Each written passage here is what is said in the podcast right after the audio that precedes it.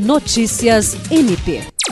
O Ministério Público do Estado do Acre, por meio da Promotoria Civil de Feijó, emitiu uma recomendação para que o prefeito do município, Kiefer Roberto Cavalcante Lima, proceda à remoção de todas as pinturas em prédios públicos que contenham as cores do partido político ao qual faz parte.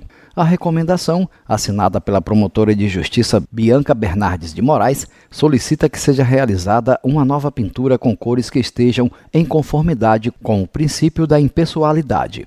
A responsabilidade por este procedimento deverá ser do chefe do Executivo Municipal, sem ônus para a municipalidade e deverá ser concluído dentro de 120 dias após o recebimento da recomendação. O prefeito deverá informar no prazo de 10 dias se acatará ou não os termos da recomendação, podendo apresentar justificativa no mesmo prazo. Caso não haja resposta no prazo mencionado ou em caso de não acatamento, serão adotadas as medidas judiciais e administrativas cabíveis por parte do Ministério Público. Jean Oliveira, para a Agência de Notícias do Ministério Público do Estado do Acre.